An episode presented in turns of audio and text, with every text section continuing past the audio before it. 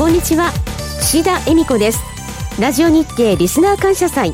この時間は株式ウィークリーの読み方をお送りします。早速この方々をご紹介しましょう。東洋経済新報社株式ウィークリー編集長の山川清弘さん。そして心トレード研究所所長 B コミさんこと坂本慎太郎さんです。お二方どうぞよろしくお願いいたします、はい、よろしくお願いします。よろしくお願いします。さて山川さんこの特別番組は半年ぶりの放送ですが、番組のタイトルにもなっております東洋経済の株式ウィークリーどんなコンテンツなのか改めて伺いますか？はい。株式ウィークリーは会員制の株式投資情報誌で毎週6銘柄に注目しています。注目後3か月から半年で1割ぐらいの値上がりを目指しています。最近は月1で米国株も紹介しています。インターネット版とあと紙版とあるんですよね。そうですね。通常の雑誌の紙の速達版に加えて、えー、最近は PDF をダウンロードするウェブ版というのにも力を入れてましてこちらがどんどんどんどん今部数がおかげさまで伸びている状態なんですが、はい、それに加えてですねアマゾンとか楽天ブックス富士山マガジンなどでそのウェブ版電子版を1冊ずつご購入いただくこともできるようになってます。はい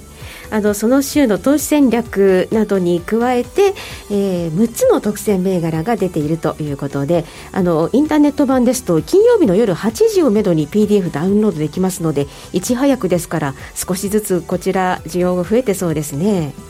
はいえー、坂本さん、この株式ウィークリー、どういったところが魅力でしょうか？そうですね、銘柄分析がやっぱ深いというか、まあ、指揮法とかあですと、まあ、ある程度の部分しかその分析が書いてないんですけど、まあ、ここは6銘柄に絞って、えー、深くですね分析してあると。いうことで、まあ、東京経済さんはもともと結構、ジョブローテーションがある会社だと、まあえー、伺ってますので、まあ、その記者の経験とも生かしてですね、えー、多分書かれているんだろうなというところですかね。はい、はい、チャートや需給の分析なども、えー、踏まえてタイミングよく、えー、銘柄を見ていくというところなんですね。この番組では株式ウィークリーをご紹介するとともに銘柄選択の肝そして2021年の注目銘柄を山川編集長と坂本さんに伺ってまいります。それでは早速進めていきましょう。この番組は株式ウィークリーを発刊する東洋経済新報社の提供でお送りいたします。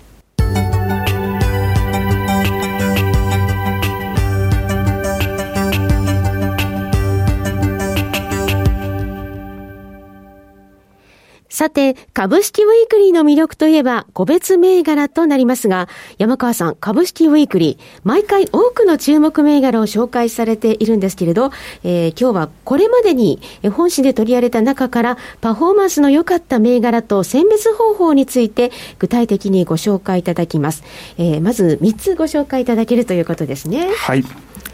えっ、ー、と、一つ目は、6560LTS で6月1日号からです。はい。えー、2つ目が、えー、2150ケアネットマザーズ銘柄で7月13日号から、はい、から最後が3683サイバーリンクス10月12日号からです。はい。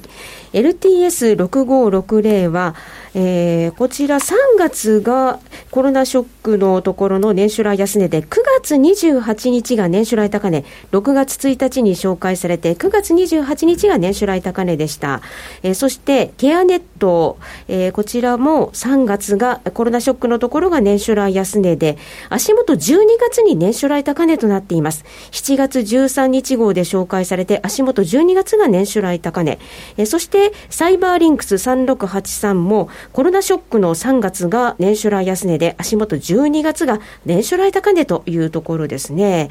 えー、そして実は今日もう一つ番外編があるんですよね。はい。ちょっと前だったので3つから外してたんですが、えー、4308 J ストリーム4月13日号です。はい。マザーズ4308の J ストリーム4月13日号でご紹介。えやはり3月のコロナショックのところが年初来安値で、足元12月に年初来高値となっております。えー、共通して3月のコロナショックが安値、えー、そしてそのこと、あの、紹介された後も荒れていったというところですが、坂本さん、この銘柄、いずれもやはり今年後半大きく上昇してきていますよね。はい、そうですね。まあ、これ見ると非常にまあ、銘柄選別がうまいなと思うところですね、はい、はい、ありがとうございます、えー、特徴、うんうん。はそうですね、パッと見、そう内需株が多いなというところで、言われてみれば、はい。まあ、外需はやっぱりそのどうしても調子悪い銘柄結構ありましたので、まあ、その中でそのタイミングもやっぱりしっかり取れてるからこそ、このまあ2.5倍とか、えー、結構な4倍とかまであるんですかね、おまあ、高いものは、まあ、その辺がやっぱり出て出る一つのきっかけになるのかなというところですかね。はい、はい、LTS は紹介直前から年初来高値まで2.5倍、ケアネットも紹介直前の終値から年初来高値まで4倍弱上昇。そしてサイバーリンクスも紹介直前の終値から急上昇して、えー、直近まで2.4倍の上昇。えー、また、ジェンストリームについても、えー、紹介直前の終値から足元12月の高値まで4.7倍の上昇となりました。このパフォーマンスの良かった銘柄、どうやったら発掘できるのか、銘柄選択の肝をそれぞれ山川さん伺えますでしょうか？はい。そうですね。やっぱり今年は年間を通じて、ウィズコロナ相場だったっていうことで、どうしても、まあ、結果的に内需ですけれども、コロナにあの対策としてどういう銘柄がいいかっていう観点が多くなってはしまったんですけれども、はい、まあ、後半は次世代通信の 5G の本格化で通信、半導体、電子部品関連とかが盛り上がってきたりとか、それから中国の立ち直りで機械関連とか、景気敏感株なんかも復活してきた印象がありますので、こうした銘柄も幅広く取り入れるようにしてます。大体その旬のテーマですとか、その時々の高決算銘柄をピックアップしていまして、はい、ETF ですとか、売り推奨銘柄に注目することもあります。はい長期変動が把握できる月足のチャートで見て、えー、上昇が続きそうな銘柄の中から、今ですと、たとえ足元が減益とか赤字であっても、えー、先々成長が見込める株、できれば割安な銘柄というのを選んでいます。はい、で信用取り組みとか、えー、需給なんかもよく見るようにしております。はいえー、一つ目の LTS というのは、ビジネスプロセスの可視化、デジタルトランスフォーメーション関連の銘柄ですよね。そうですね。今、あらゆる産業でその DX っていうのが加速しているっていうことがあるので、収益の上振れ期待も大きいと考えて、注目してみました。はい。二つ目のケアネットについては、あの、医師向けの情報サイトなどを通じて、製薬会社の営業支援を行っています。はい、今、医療事業者の負担がすごく高まってますけれども、長い目で見ても、この分野のデジタル化っていうのもどんどんどんどん進んでいくと考えて、えー、注目しました、はい、そしてサイバーリンクス、3つ目の銘柄、これは食品の流通ですとか、公共向けのシステムをクラウドで提供していますね、はい、いわゆる脱ハンコ関連銘柄ですけれども、えーと、今出ている会社指揮法の新春号の一つ前の秋号の段階で、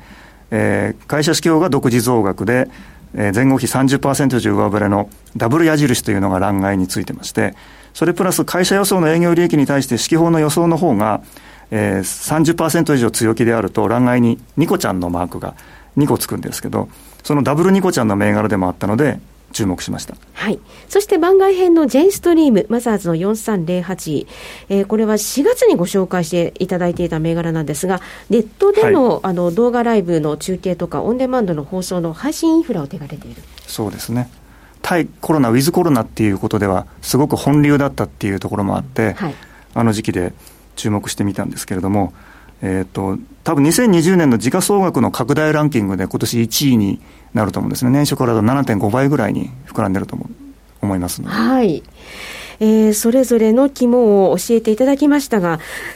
えー、坂本さん、この銘柄選択の肝についてはいかがでしょうか？そうですね、まあ、先ほどこの内需から選ばれているという話もありましたが、まあえー、ウィズコロナ、アフターコロナをですね、まあ、うまく取り込んでいるからこそですね、このパフォーマンスが出てるのかなと、えー、思います。まあ、これがまあそうじゃない銘柄だと、まあ、パッと思い浮かぶのは、まあ、陸運とか、まあ、空運とか、えー、ですけど、全然、まあ、その赤字が結構固定費含めて、えー、乗ってしまったというのがあるので、えーまあ、そういうところを避けて、まあ、その、えー、旬の銘柄をですね、入れるというのは非常に、えー、プラスになっているのかなと思いました。はい。えー、サイバーリンクス3683については、山川さん、12月28日に業績予想の情報修正発表してますよね。そうですね。えっ、ー、と、子会社からの配当がすごく増えたということで、えっ、ー、と、純利益が3倍ぐらいに増額修正されてますので、かなりまだここからもさらに上昇が見込めるんじゃないかなと思います、ね、はい、配当金も結構大きかったということですので、えーまあ、12月、足元が年、ね、初来高値ですけれども、またここから、えー、上昇余地ありということですね。はいえー、ここまでは株式ウィークリーで過去に取り上げたパフォーマンスの良い銘柄をご紹介いたしました。今後発刊される株式ウィークリーの注目銘柄にもぜひご期待ください。この後はお二人に今後の注目銘柄を伺います。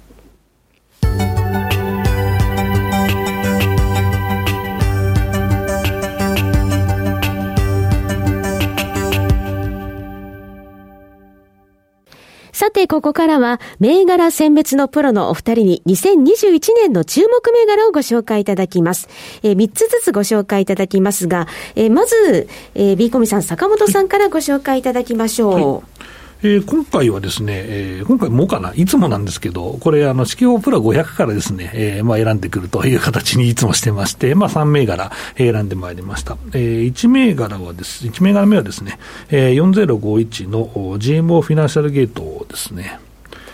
マザーズの 4051GMO フィナンシャルゲート。はい、そして2つ目が、はい、えー、2つ目がですね、えー、7618の PC デポコーポレーション、で、えー、3つ目の銘柄がですね、えー、1726の BR ホールディングスを持ってきました。はい、えー、2つ目が 7618PC デポ、3つ目が1726の BR ホールディングス。GMO フィナンシャルゲート PC デポ BR ホールディングスが、えー、坂本さんの2021年の注目銘柄。山川さん、この中で意外感がある銘柄ってどうですか？うんと、そうですね。まあ、個人的には PC レポコーポレーションはなかなか、あの、株価チャートで見ると、まだ厳しい状態なのかなって感じがするので、ちょっと意外な感じがしましたけれども、はい、PC デポ7618やパソコンの量販など手がけてますけれども、えー、3月のコロナショックのところが年初来安値で、えー、年初来高値が6月の29日、784円という高値でした。でも、そこから半年、うん、坂本さん、なんとなくもたもたしてますね、はいうん、そうですね、まあ、このコロナショックで、まあ、在宅ワークになったことで、まあ、やはり、えー、家でですね仕事をしなければいけないということで、えー、その、まあ、駆け込みが多分ですねあったというのがあるんです、まあ、そこで業績を伸ばして、まあ、そこの部分の、えーまあ、期待の回がまああったかなと思うんですけど、まあ、その後ちょっと、えー、落ち着きまして、まあ、だらだら下がっているというところなんですけど、えー、これですね、この銘柄は、まあ、どっちかというとその、昔ちょっと問題がいろいろあって、不祥事のイメージがありますよね、まあ、そうですあの高齢者にあのたくさんその、まあ、オプションをつけて高いのを売っているという形の、まあ、報道等々、報道というか、ネットからですね、えー、発信して、これ、どっちかというと報道が後追いだったというのが、えー、一つのポイントで、ネット初の、まあ、企業炎上という形で、結構珍しいパターンだったんですけど、はい、なので、えー、どっちかというと、ここの目がその前までは、やっぱりそのオプションを含めた、その、えー、小売店の、まあ、成功モデルとして、えー、まあ、小型株ファンドのの会がかなり入っていた会社なんですけど、えー、その報道ベースでもしコンプライアンス的にまずいよという形ですと、えー、もう機関投資家が一斉に、まあ、投げるという形なんですけど、これネット発だったので、えー、その持っている機関投資家もどこで切ったらいいのかなっていうのが分からなくて、で、コンプラ的にどうなんだ、どうなんだっていう話になって、なんか3段階ぐらいでこうみんな投げるみたいな、えー、チャート見ていただくと下げになっているんですけど、まあ、その後、まあそうですね、まあ会社の中でも、まあそこは、えー、考えてやろうというところだったんですけど、まあやり方としてはまあそんなに変わらなくて、やはりその、えー、オプション、えー、まあ物を、え、パソコンを売ります。で、それサポート入れますっていう形は変わらなくて、まあ、ここの部分のサブスクの部分っていうのは伸びているんですね。えー、なので、えー、実際安定した収益が、まあこのコロナでお客さんになった方もそのまま続くだろうというのが一つの、まあ、ポイントなのかなと思ってます。で、えっと、岸田さんがおっしゃってた、その、まあ、えー、不祥事についてなんですけど、機関投資家はどう見てるかというと、えー、株主、予株主見ますと、もうかなり信託銀行が入ったりとか、えー、あとはそのバリュー株好きの光通信が入っていたりとか、えー、しますので、えー、まあ、その辺のみそぎという意味では、まあ、済んでいるのかなと思ってます。はい。えー、そして、まあ、BR ホールディングスは、あの、山川さん、これ国土強靭化関連でもありますね。はい、そうですね。高速道路の小板取り替え工事などが今、うん順調で、今期も増益予想になって、それからリニア中央新幹線の天竜川橋梁工事なんかを受注してますので、中長期的な受注もかなり安定してるのかなって感じそうですね、はいえー、受注残の方もまもかなり高水準で溜まってますし、まあえー、これから補正予算含めた国土強靭化があったりですとか、まあ、山川さんおっしゃった通り、やっぱりその、えーまあ、インフラのその再整備といいますか、えーまあ、高度経済成長期に作ったものの、まあ、補修掛け替え、まあ、これが長くやっぱり、えー、乗ってきますので、まあ、そういう意味では、えー、プラスなのと、あとこれ、同業他社がたくさんあります。橋梁もあるし、土木もたくさんあります。あるんですけど、えー、実際反応してる銘柄と反応してない銘柄があるんですよ。はい、まあ、総じて業績はいいんですけど、で、この BR は一回反応してますので、まあ、注目度は個人投資家、基本投資家高いと思ってます。なので、えー、次の決算、またその次の決算ぐらいになるかもしれないんですけど、えー、まあ、実際いい業績が出ればですね、まあ、もう一回高値に戻ってくるということも、えー、あり得るのかなと考えてます。9月が10、9月18日が年初来高値で、しばらくお休みしているんですね。そうなんです。はいそして GMO フィナンシャルゲート、マザーズ4051は、これは今年公開した銘柄ですよね、はい、そうです。あの僕はラジオ日経でお話しするときは、ほとんどですね、個別銘柄の話すること多いんですけど、あの IPO は持ってこないんですね、はい。まあ、そこはまあ値段がある程度、えー、高いということと、IPO プレミアムが乗っかっているので、まあ、先に買ったその IPO 直後に買った信用取引の、えーまあ、玉がこなれないとですね、なかなかこのプレミアムっていうのは剥がれないので、お勧めしにくいということで、まあ、短期投資家にはいいかもしれないですけど、中長期投資家はやはり、えー、ちょっとね、と、まあ、その、高いところで買って、その塩漬けになってしまう可能性があるので、あまり話さないようにはしてるんですけど、えー、まあ、これですね、四季プロ500にですね、この写真がですね、載ってまして、はい、あの、このですね、GM ファナンシャルゲートのところの写真を見るとですね、決済の端末の写真が貼ってあるんです。はい、で、これがですね、実は、あの、サイゼリアに行くとね、あるんですよ。はい。で、まあ、最大ではずっとその現金商売をまあ大事にしていて、まあ、そのなかなかカードが使えないよという会社だったんですけど、それが、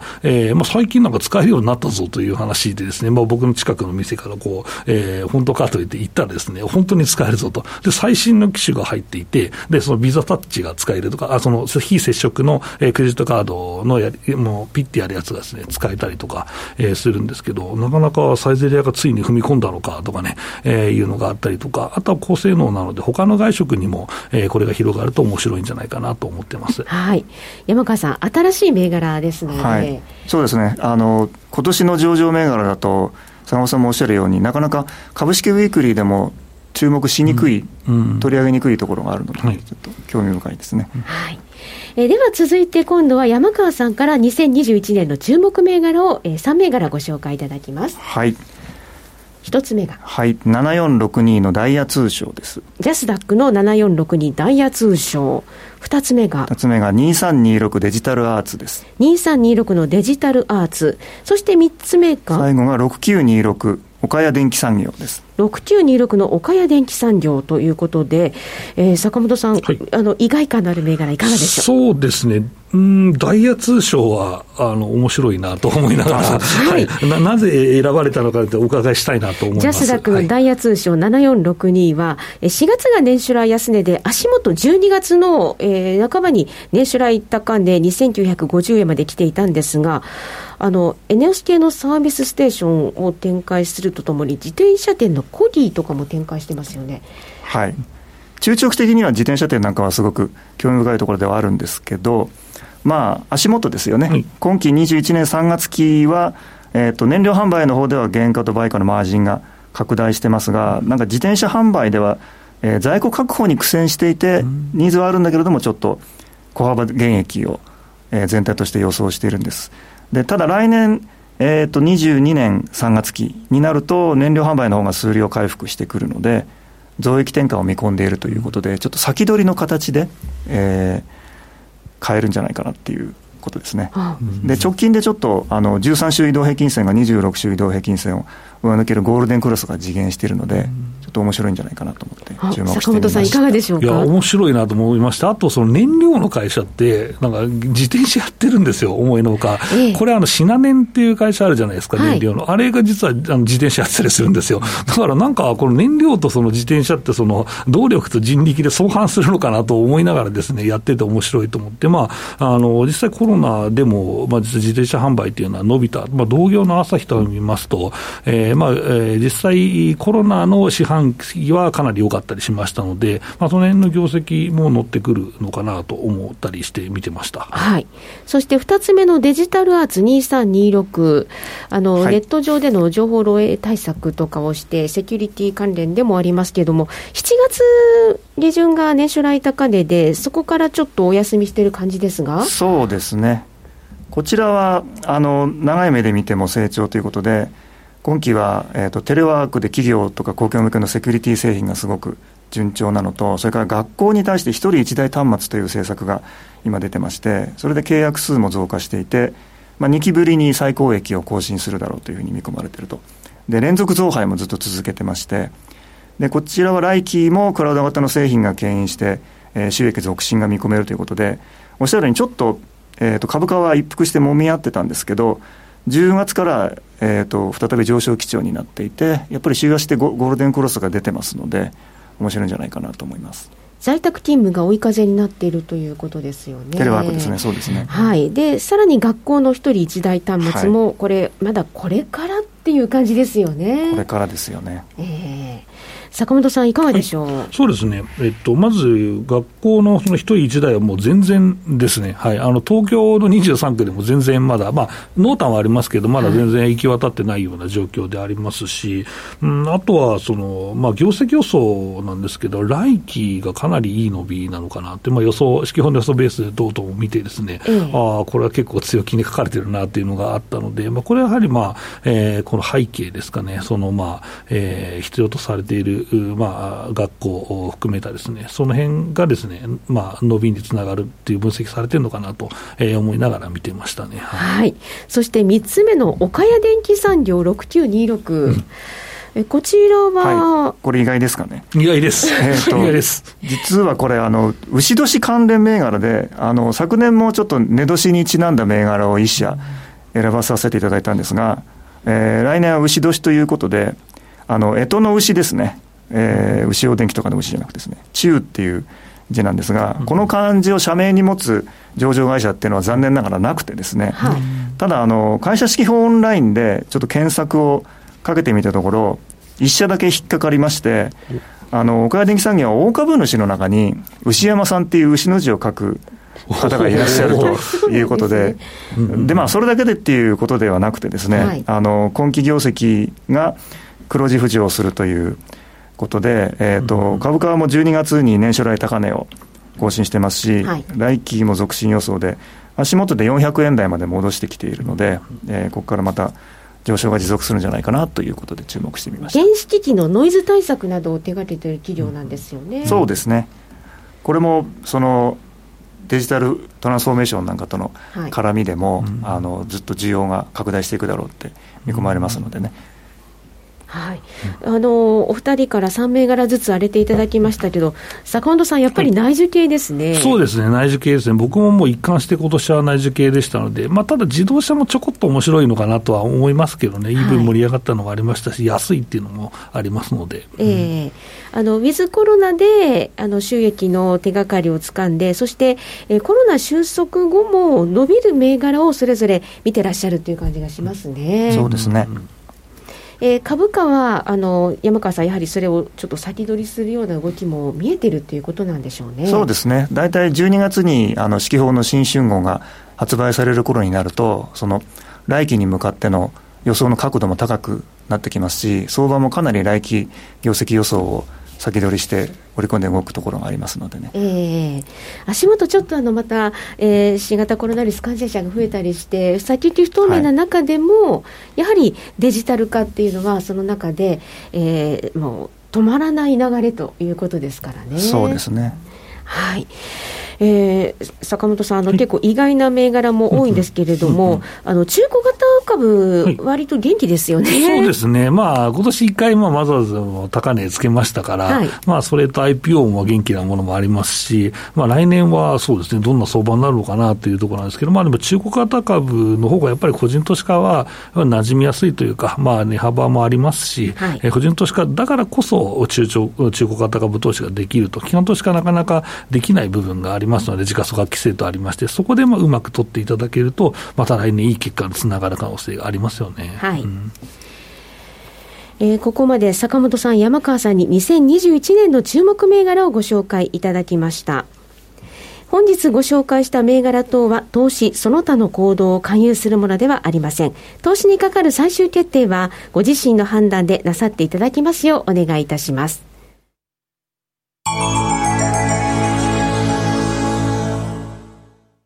会員制の投資情報誌株式ウィークリー。会社指揮法の独自情報をチャートや受給の分析でタイミングよく推奨。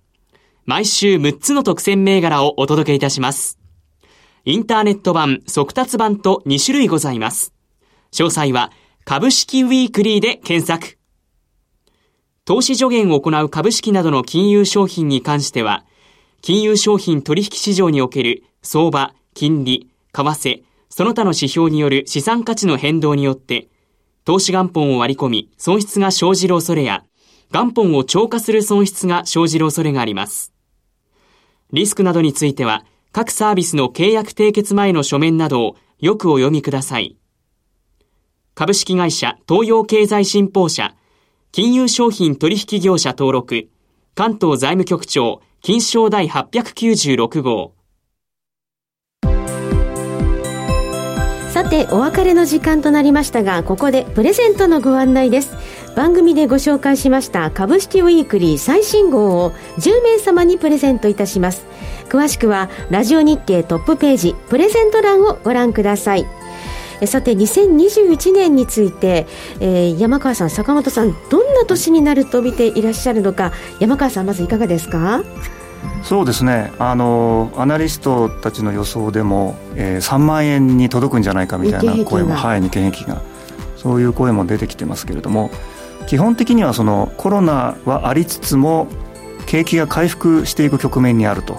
それから企業業績についても、えー、来期特に後半以降はですねずっとプラスに転換してコロナになる前の状況に戻ってくるだろうというところから基本的には底堅い相場なのではないかと。で逆にちょっと気をつけた方がいいのは景気が良くなってくるという期待が強すぎて株価の方がオーバーシュートしてしまってですね金融緩和とか財政政策をもうこれだけ拡大する必要はないんじゃないかというモードに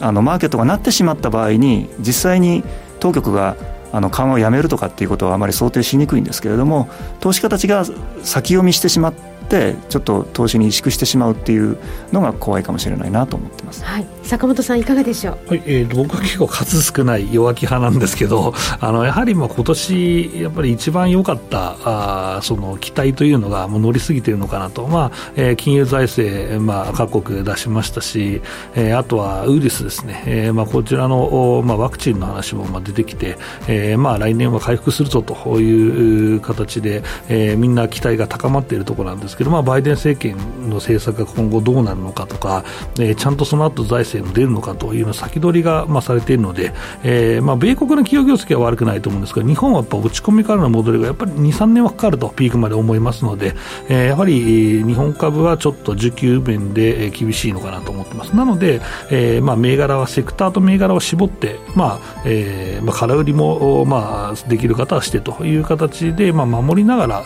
えー、過ごしていただきたいなと思います。はいここまで東洋経済新報社株式ウィークリー編集長の山川清弘さんそして心トレード研究所所長坂本慎太郎さんとお送りいたしましたお二方どうもありがとうございましたありがとうございました。ありがとうございました。お相手は岸田恵美子でした。この後も引き続き、ラジオ日経リスナー感謝祭をお楽しみください。